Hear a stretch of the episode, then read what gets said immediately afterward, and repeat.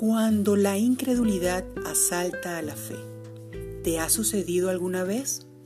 Leamos en Marcos 9, versículos 23 y 24. Y responde a estas preguntas.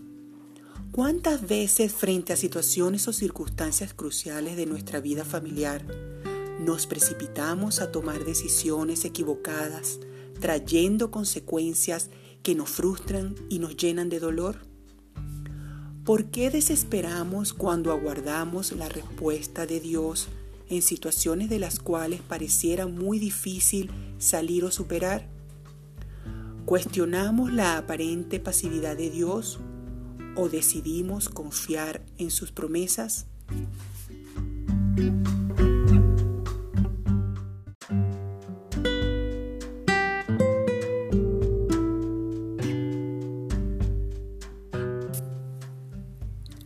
Oremos. Amado Señor, ayúdanos a vivir nuestras vidas dependiendo de tu gracia, amor, misericordia y bondad, haciendo tu voluntad aunque la incredulidad haga flaquear nuestra fe. Oramos en el nombre de Jesús. Amén.